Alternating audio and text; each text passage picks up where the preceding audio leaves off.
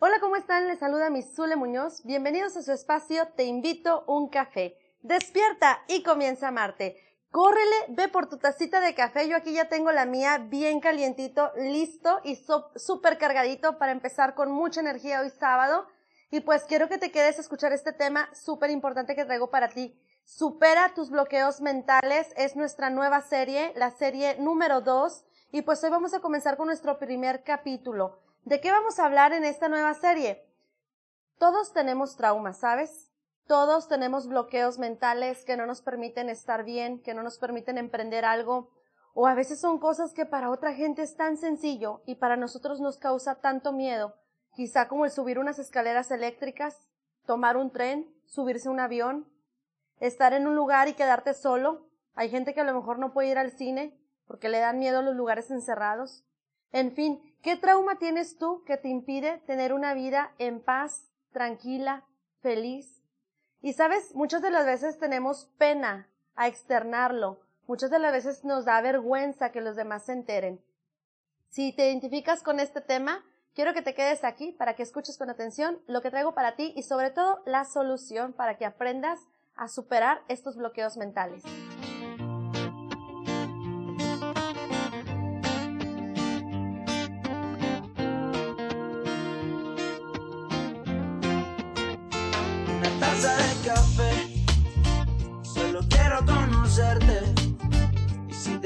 Interés, este amor será para siempre.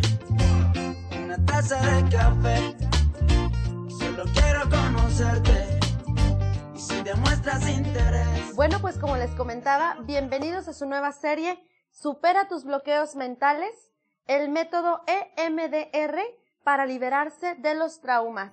¿Ya vieron en dónde estoy? Aquí súper a gusto en mi sala. ¿Saben por qué? Porque estamos remodelando, estamos haciendo un nuevo espacio para ustedes, un espacio súper padre en donde vamos a poder disfrutar de un set exclusivo para Te invito un café y porque vamos a tener entrevistas.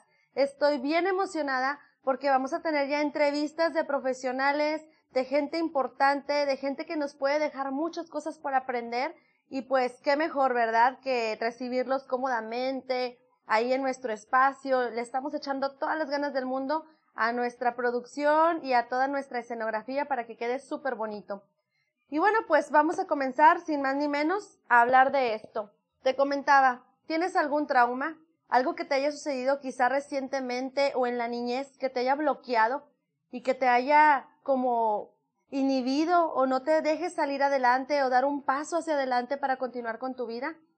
Bueno, pues aquí podemos ver nuestra portada del capítulo de hoy, ¿verdad? De esta nueva serie. Supera tus bloqueos mentales, el método EMDR para liberarse de los traumas. ¿Qué es este método, mi Zulema? ¿Qué es EMDR? ¿De qué trata? ¿Qué significan estas siglas? No te preocupes, lo vamos a ir desglosando poco a poco. Vemos aquí nuestro capítulo 1, historia y relación con otros métodos terapéuticos.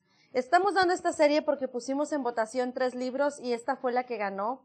Y la verdad que está perfecto que hablemos de esto, sobre todo porque, como les decía, todos tenemos traumas, todos tenemos bloqueos, desde los más simples hasta los más complejos, y muchas de las veces nos da pena externarlo, decirlo, acudir a buscar ayuda con un psicólogo, con un psiquiatra, Quizá a veces ni siquiera sabemos que padecemos de ese trauma, simplemente no nos explicamos por qué a lo mejor no nos gusta ir al cine o por qué nos ponemos nerviosos cuando estamos en determinado lugar o por qué no nos gusta eh, a lo mejor volar, subirnos a un avión, por qué nos dan miedo las alturas, por qué le tienes miedo a los perros, a los gatos, no sé, tenía una amiga que le, le tiene miedo a las tortugas y yo a las tortugas le dan un pánico las tortugas de tierra.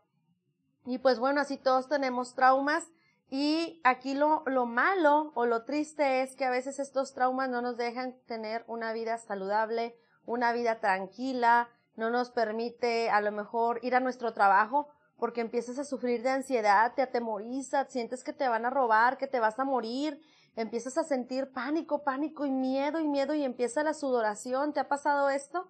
Bueno, pues aquí te traigo una solución bien importante que se basa en este método EMDR.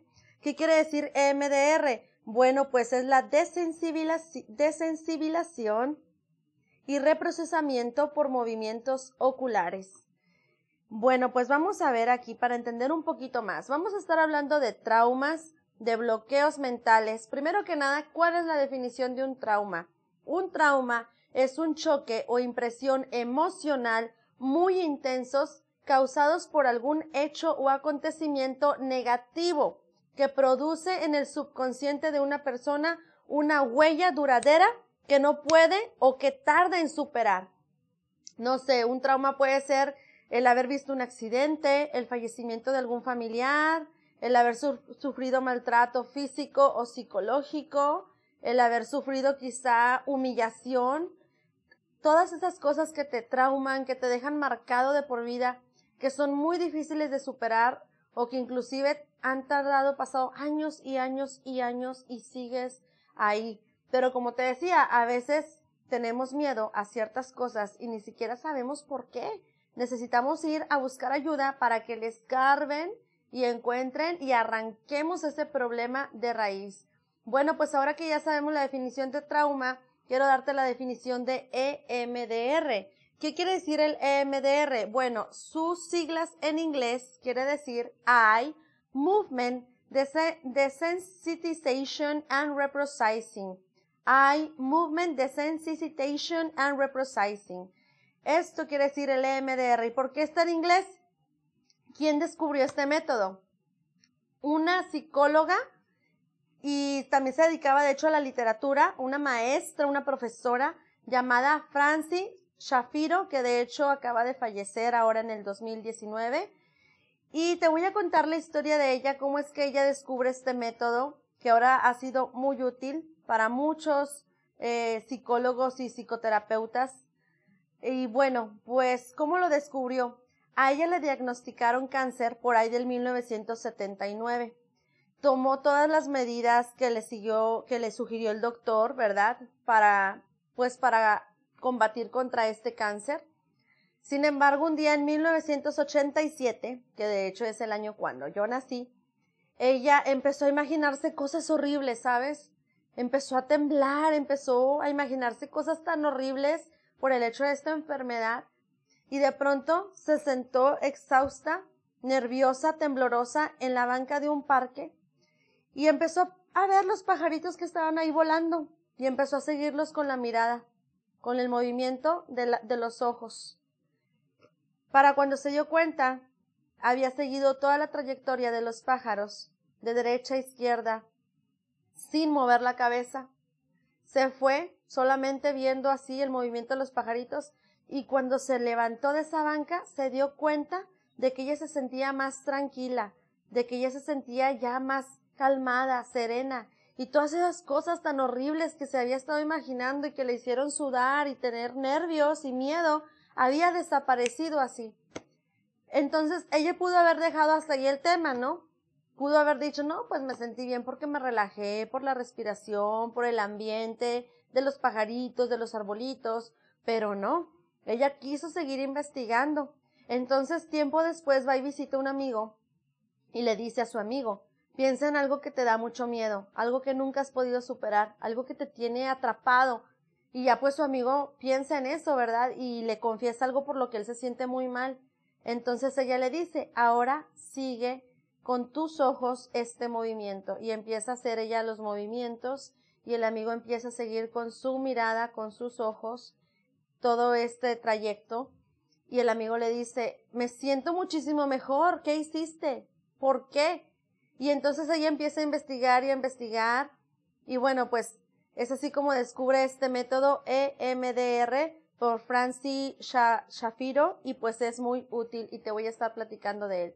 ¿Qué beneficios tiene este método? La forma en que EMDR accede a los recuerdos es mucho más eficaz, rápida y profunda que una terapia convencional que suele ser de hecho más larga y llevarse más tiempo está considerado como uno de los mejores métodos del mundo por la OMS para un amplio rango de patologías, como cuáles trastornos de personalidad, ansiedad, depresión, celos, dolor crónico, y sobre todo es la metodología de elección para el trauma y estrés postraumático.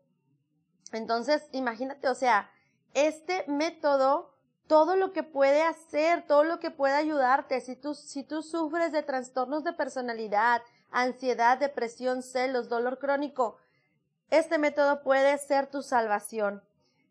Bueno, pues siguiente, vamos a ver aquí el desarrollo del EMDR. Cuando ella empieza a investigar, esta doctora Francis Shafiro, ¿qué es lo que hace? Pues ella te dije que lo descubrió en 1987 cuando estaba sentada en la banca y empezó a ver el movimiento de los pájaros volando, ¿verdad? Bueno, pues en 1989 se publicó en el Journal of Traumatic Stress de su primer estudio. Ella eh, lo que hizo fue juntar a un grupo de 22 víctimas de violación o de agresiones, y así como también de veteranos de la guerra de Vietnam. Era un grupo de 22 personas, 22 víctimas que tenían traumas. El primer ámbito de aplicación y el más amplio del EMDR fue el de los veteranos de Vietnam. La guerra ya había terminado, pero los traumas se mantenían ahí bien vivos en los soldados veteranos. Entonces se hace el estudio con este grupo y este grupo probó la eficacia del método EMDR en relación con los criterios de definición de trastorno por estrés postraumático. El grupo sometido a la terapia mostraba una desensibilización pronunciada en cuanto al nivel de ansiedad y una subida en la autoestima. O sea, imagínate, se desensibilizó, se bajaron los rangos de nivel de ansiedad en este grupo y se subió la autoestima en los soldados. Además, se comprobó que estos efectos positivos permanecían en el tiempo. Y aquí podemos ver en nuestra imagen, el, en el cerebro en donde se ve así todo rojo, las manchitas rojas, es un cerebro mostrando exceso de actividad cerebral. Y en el otro cerebro se ven menos manchitas rojas. Este es un cerebro mostrando actividad cerebral normal tras el método EMDR. O sea, así es más o menos para que te imagines el cerebro de estas 22 víctimas, cómo estaba antes de tomar el método EMDR y cómo estaba después de este método. Bueno, pues esto es una teoría ampliamente reconocida, pero quiero hacer una pausa aquí bien importante, un paréntesis sobre la advertencia. El método EMDR no quiere decir seguir los, así los movimientos, no, los ojos para allá y para acá. No es así. Tiene su técnica y tiene su chiste y su profesionalismo y toda la investigación que esta doctora hizo. Entonces, que no te pique los ojos como quien dice, ¿verdad? No cualquier persona está capacitada para llevar a cabo este método. Tiene que ser un terapeuta que esté certificado en el método EMDR Así que hay que checarle muy bien que el terapeuta con el que vayas realmente tenga un certificado que avale que él sabe eh, aplicar esta técnica. Y bueno, pues otro paréntesis, yo te estoy haciendo este programa para informarte, no es que yo sea psicóloga, porque pues por ahí muchos desde antes me han dicho que si soy psicóloga, no, recuerden que yo soy maestra de inglés, de italiano, de español para extranjeros, y bueno, pues tengo este programa de Te invito a un café sobre todo para sacar tu brillo, para sacar ese amor propio, ese valor que tú tienes que muchas de las ocasiones lo hemos perdido y no nos damos cuenta de lo mucho que valemos, de lo maravilloso que somos como seres humanos, nos dejamos caer en la depresión. Entonces, en mi programa Te invito a un café, que tratamos temas motivacionales, ¿verdad? Nuestra serie pasada habló de las mujeres que aman demasiado y pues ahora esta nueva serie supera tus bloqueos mentales. Bien, cerramos paréntesis. Ahora vamos a, aprender sobre una teoría ampliamente reconocida. Te decía que este método es reconocido a nivel mundial y bueno, la terapia EMDR se ha impuesto como el principal método psicoterapéutico para tratar el trastorno por estrés postraumático. Entonces ya se ha establecido a nivel mundial, se ha garantizado sus resultados y se ha visto muchísima mejoría. ¿Cuáles son las aplicaciones y responsabilidades múltiples? Son muchos los que pueden beneficiarse de este método. Cualquier persona que haya resultado herida, ya sea en su cuerpo o en su corazón, las víctimas de catástrofes, eh, las víctimas de violación, víctimas de maltrato emocional, psicológico, físico, todo, cualquier persona, cualquier persona. Y sabes, yo creo que la verdad, todos tenemos traumas. Todas las personas tenemos traumas, tenemos bloqueos, por más mínimos que sean. Es como traer un cadillo, una piedrita en el zapato, ¿no? Nada más que te acostumbras a vivir con ella, ya hasta se te hizo callo ahí, ya hasta se te hizo ampolla, pero pues tú ahí sigues con la piedra en el zapato, con el cadillo, porque estás acostumbrado a vivir con ella.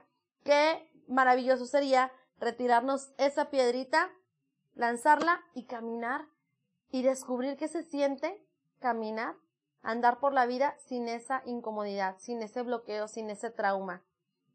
Bueno, pues este método se basa también en el psicoanálisis.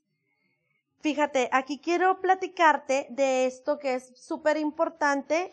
Yo te estoy explicando el método EMDR, pero también te quiero explicar un caso de Julieta. Imaginemos que Julieta tiene una fobia de subirse a los trenes, ¿sabes? ¿Te ha pasado? A lo mejor tú tienes fobia de volar en un avión, a lo mejor tú tienes fobia de, no sé, algún animal, como lo que te comentaba de mi amiga con las tortugas. Y pues bueno, Vamos a analizar en ejemplo con la fobia de Julieta, que es el subirse a los trenes, cómo se aplicaría este método con esta paciente. Primero vamos a ver lo que es el psicoanálisis. Como en el caso del psicoanálisis, el terapeuta eh, del EMDR entiende que el pasado existe, aún ligado al presente, y da valor a las asociaciones libres que realizamos con lo que nos pasa por la cabeza, pensamientos, imágenes, emociones, sensaciones, el psicoanálisis, sin embargo, no insiste necesariamente en el concepto del trauma. Es decir, el psicoanálisis analiza todo esto, ¿verdad? El pasado está ligado a mi presente y te, y lo que viene siendo todo lo que pase por tu cabeza, pensamientos, imágenes, emociones, sensaciones.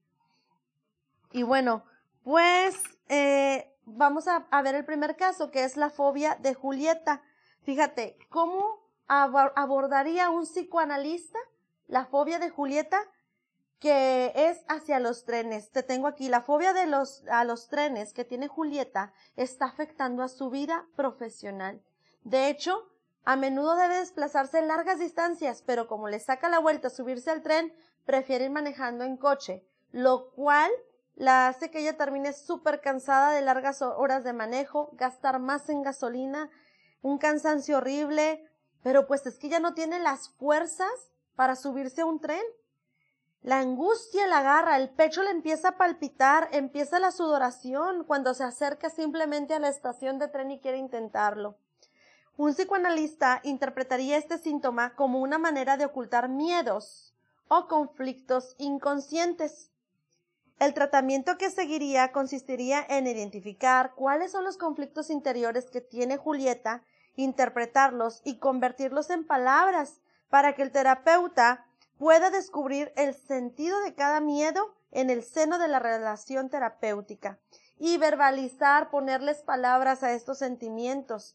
De esta manera se podría trabajar con la transferencia, que es la transposición inconsciente de sentimientos de la infancia desde que fue chiquita hasta el momento del presente.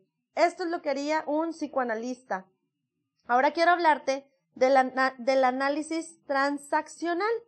El análisis transaccional se arraiga en diversas tradiciones, en cuáles, en la psicoanalítica, en la cognitiva y conductual, en la corporal, en la emocional y en la humanista. La psicoanalítica afirma que el paciente se abrirá poco a poco gracias al lenguaje y a la palabra. Además debe luchar toda su vida contra la pulsión inconsciente de revivir una escena, lo que se espera que no sea demasiado sobrecogedor. Bueno, esto es la psicoanalítica. La cognitiva y conductual asegura que nuestros pensamientos y creencias influyen en nuestra vida y que podemos cambiarlos actuando sobre ellos o modificando nuestro comportamiento. Esto es en cuanto a la cognitiva y la conductual, que se basa en la emoción, el pensamiento y la acción. Lo que siento, lo que pienso y lo que hago. ¿Ok? Esto viene siendo la cognitiva y conductual. Luego tenemos la corporal. La corporal se interesa por los síntomas físicos, como dolores o bloqueos. ¿Qué te duele? ¿Qué parte del cuerpo es la que te está afectando más? ¿Qué síntomas físicos tienes? La emocional predica que a un ser humano no le puede pasar nada esencial si sus emociones están siendo infravaloradas, reprimidas o retorcidas. ¿Ok? La humanista se basa en la confianza, en lo que el ser humano alberga de positivo y afirma que siempre podemos recurrir a ella. Y en esto surge aquí el modelo de los estados del yo, lo que conocemos como el PAN. La P del estado del yo padre, la A del estado del yo adulto y la N del estado del yo niño. Todos tenemos dentro de nosotros el padre, el adulto y el niño. ¿Ok? Bueno, pues aquí quiero decirte cómo este caso de Julieta que le tiene miedo a abordar un tren se abordaría desde el análisis transaccional. Si Julieta visitara un analista transaccional, el terapeuta le invitaría a fijarse en algunas partes de su interior. Julieta descubriría que su yo se presenta en tres estados diferentes. El padre, el adulto y el niño, que es lo que te digo. ¿Ok? Un psicoanalista transaccional te valoraría desde el padre, el adulto y el niño. Te darías cuenta que estos tres seres existen en ti. Estos estados. Estos estados del yo adoptan la forma de un grupo coherente de pensamientos y de emociones que corresponden a comportamientos particulares. Y bueno, pues aquí Julieta tendría que cambiar sus comportamientos. Hablo mi celular, perdón. Aquí Julieta tendría que cambiar sus comportamientos y creencias y emociones para salir de esta sensación de fracaso y potenciar los recursos que tiene y que necesita para superar esta fobia. ¿Ok? Esto es lo que eh, el análisis transaccional la llevaría a hacer. El descubrir su yo padre, su yo adulto y su yo niño y ella tener que superar esta fobia al tener que cambiar sus comportamientos y sus emociones. Bueno, pues vamos a ver ahora esta presentación donde dice que el MDR dedica gran parte de su terapia a las creencias negativas ancladas en el fondo de nuestros rincones más íntimos. O sea, hay que escarbarle y escarbarle y escarbarle hasta adentro, hasta el fondo, a ver qué es lo que nos ha provocado ese trauma, ese miedo. Y esto es lo que hace el, el EMDR, llega hasta el fondo de la situación. Por ejemplo, se fija en cómo nos condiciona el hecho de reemplazar una emoción cuya mención estuvo prohibida en la niñez y la reemplazamos por otra que sea admitida en nuestro contexto actual. Asimismo, el MDR, del, eh, el MDR parte desde el principio de que las adaptaciones al entorno se inscriben en el corazón del sistema nervioso central. Entonces llega hasta el fondo, llega hasta la raíz y nos hace descubrir qué es lo que nos tiene así. La terapia cognitiva conductual, conocida también por TSC, esta terapia tiene el objetivo de enseñar al individuo a dominar la angustia que sintió en el momento del trauma, ante la inmersión provocada por el recuerdo traumático. Gracias a esta terapia, la realidad de que en adelante nos encontraremos a salvo se impone poco a poco. O sea, te va llevando a un estado en el que te hace darte cuenta de cómo ir desbaratando o desboronando ese trauma, ¿verdad? De que vas a estar a salvo. Por ejemplo, en el caso de Julieta, por medio de esta terapia, pues se iría superando poco a poco el miedo de que realmente va a estar a salvo en un tren.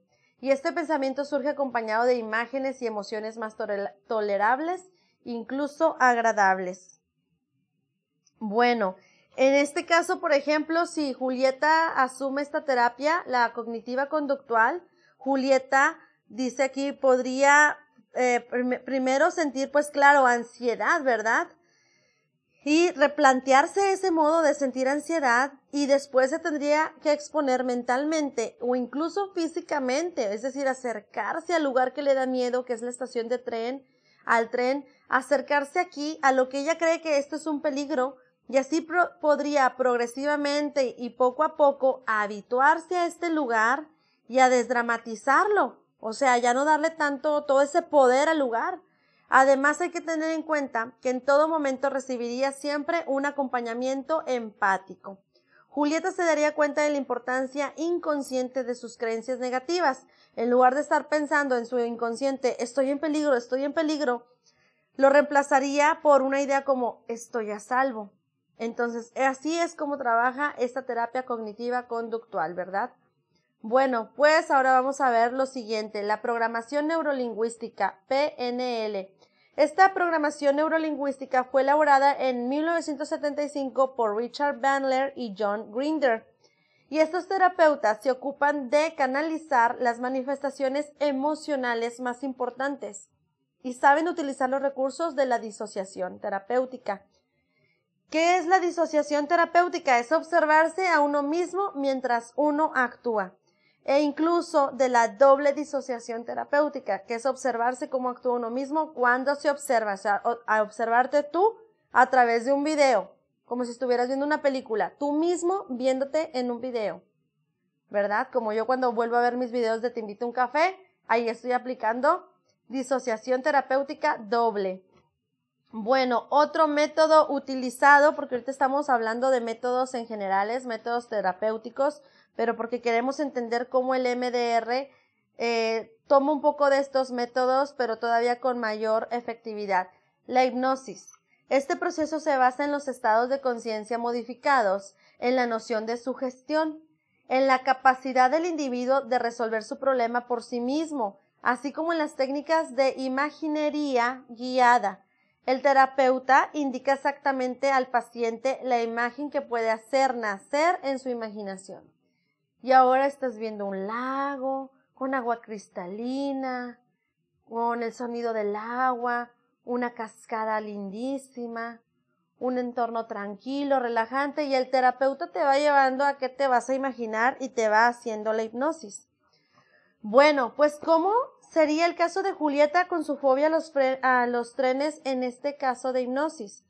Una vez que Julieta ya esté relajada, el terapeuta ayudaría a Julieta a dejar volar su mente hacia donde le precise. Cuando se encontrase en un estado de confianza total, podría centrarse en la voz suave del terapeuta, que le diría, ahora una parte de ti que no sabe que corres, que ahora una parte de ti sabe que no corres peligro en un tren esta parte no se arriesgará a convencer a la otra, que sabe que es importante protegerse.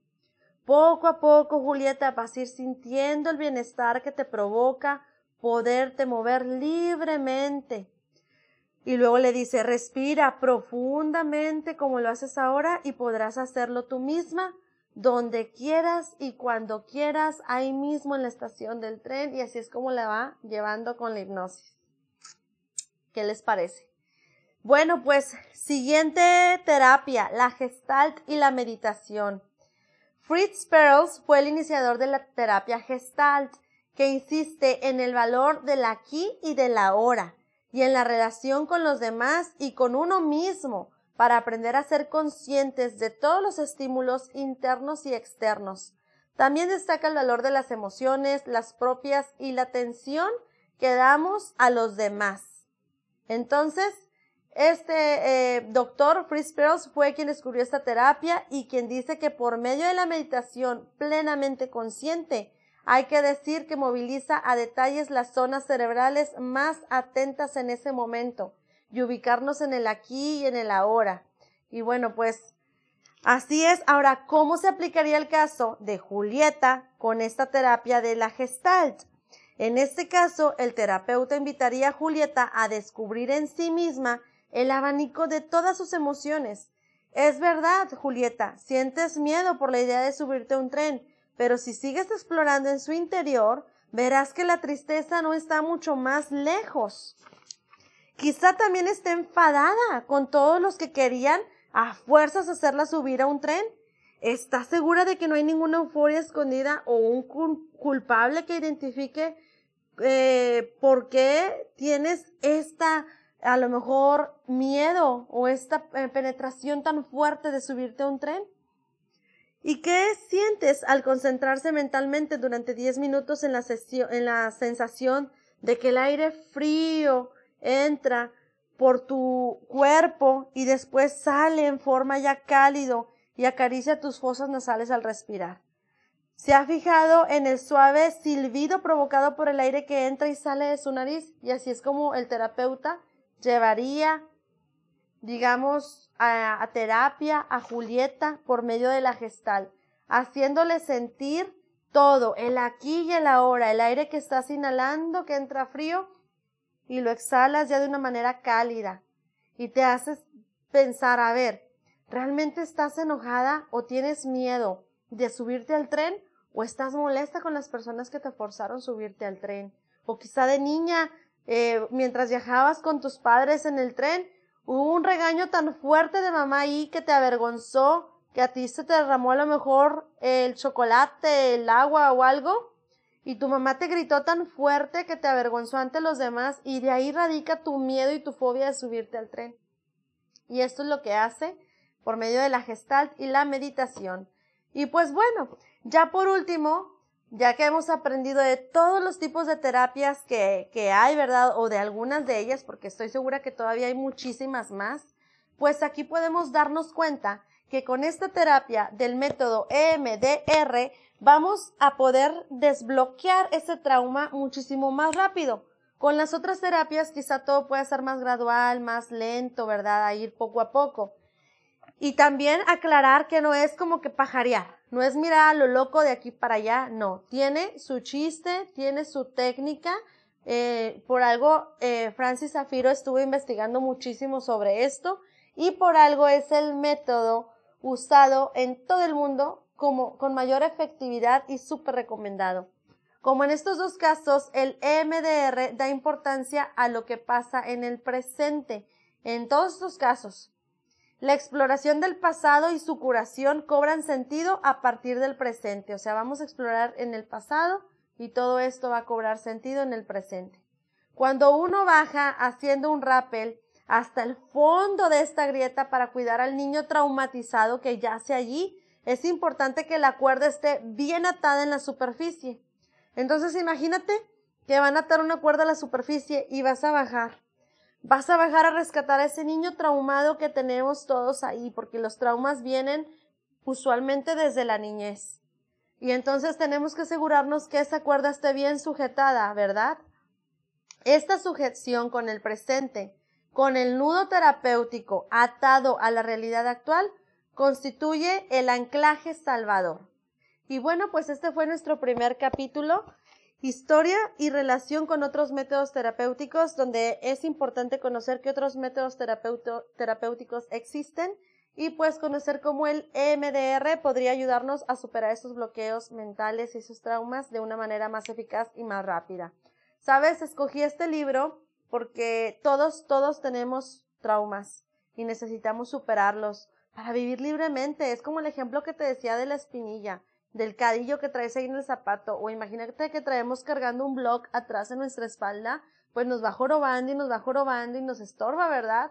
Nos estorba para vivir una vida normal, ir al trabajo, ir a pasear, tener una relación, atrevernos a conocer a personas, atrevernos a, a vivir la vida felizmente, a disfrutar de la vida. Entonces es por eso que elegí este libro para leerlo y lo comparto contigo y pues fue el que ganó en la encuesta que hicimos, ¿verdad? Los espero el siguiente sábado. Nuestro capítulo para el siguiente sábado es el trastorno por estrés postraumático.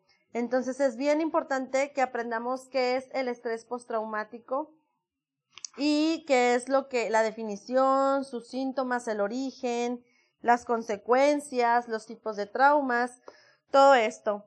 Recordando que esto es información en general, esto es para que te ayude a ti a identificarte con algún tipo de trauma y sobre todo a que no te quedes de brazos cruzados a buscar ayuda. Sígueme en todas mis redes sociales, Facebook y YouTube como Te Invito un Café, Instagram y TikTok Te Invito un Café-Zule. Estamos en muchas plataformas de podcast para que nos busques como Te Invito un Café by mi Zule Muñoz, como quiera que estuvieron apareciendo los cintillos. Y les tengo una excelente noticia. Ya tengo mi blog te invito a un café by Misule Muñoz. Estamos en Blogger. Ya estuvo aquí también apareciendo el cintillo. Y pues bueno, vamos a estar subiendo contenido ahí eh, del día a día, de quizá un día común en mí, mi rutina, cómo me siento, qué ando haciendo, qué planeo. Sabes, ahorita yo la otra vez te expliqué de las emociones y de las máscaras y te decía que utilizáramos estas heridas del alma, te hablé de las heridas del alma, como un trampolín para superar esa herida y para que seamos transformados. Y ahorita traigo algo aquí y algo aquí que me llena un montón, que estoy bien feliz porque después de estar llorando este lunes precisamente pasado, estuve un poco triste, un poco chippy y por ahí andaba yo llorando y, sabes, me limpié las lágrimas y se me viene una idea y le digo a mi hija, ¿sabes qué? Vamos a hacer esto. Y no, hombre, haz de cuenta que cuando yo tengo una idea es como si fuera con el carro a echar gasolina, ¿no? Lleno el tanque y ya, me voy. Para donde yo le quiera dar, traigo el control del volante, traigo mi camioneta, traigo todo a mi decisión y a donde yo quiera ir. Así es como, como funciono. Y entonces se me viene esta idea y sobre todo que cuando la idea a mí se me viene en el corazón y todo, o sea, me emociona muchísimo. Entonces no te voy a decir todavía qué es porque es una sorpresa, pero sí me llena bastante y no es así tampoco como pan caliente, ¿no? De que, ah, de aquí ya está listo. No, es algo que se tiene que trabajar y es algo que va a tomar su tiempo, quizá un año me tome, pero pues ya está. Ya está, entonces en su momento lo podrás saber. Ya somos casi, casi 800 seguidores y pues esperamos ir creciendo. Si tú sabes de alguien que este programa le pueda servir, le pueda ayudar a rescatar su amor propio, a encontrar su valor, a valorarse como persona hermosa y extraordinaria que es. Si sabes por ahí de alguien que está por la vida sufriendo, entristecido, quizá queriéndose suicidar, quizá viviendo en una monotonía, no encontrando sentido a la vida, eh, no sé, puedes compartir estos programas que yo hago desde el fondo de mi corazón y con todo mi amor. Los quiero muchísimo, les deseo un excelente y bendecido fin de semana. Cuídense mucho y arrivederci.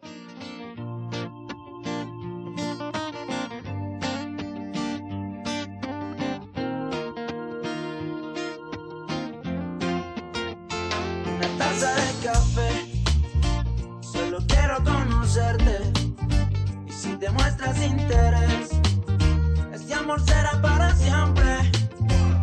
Una taza de café, solo quiero conocerte. Y si demuestras interés.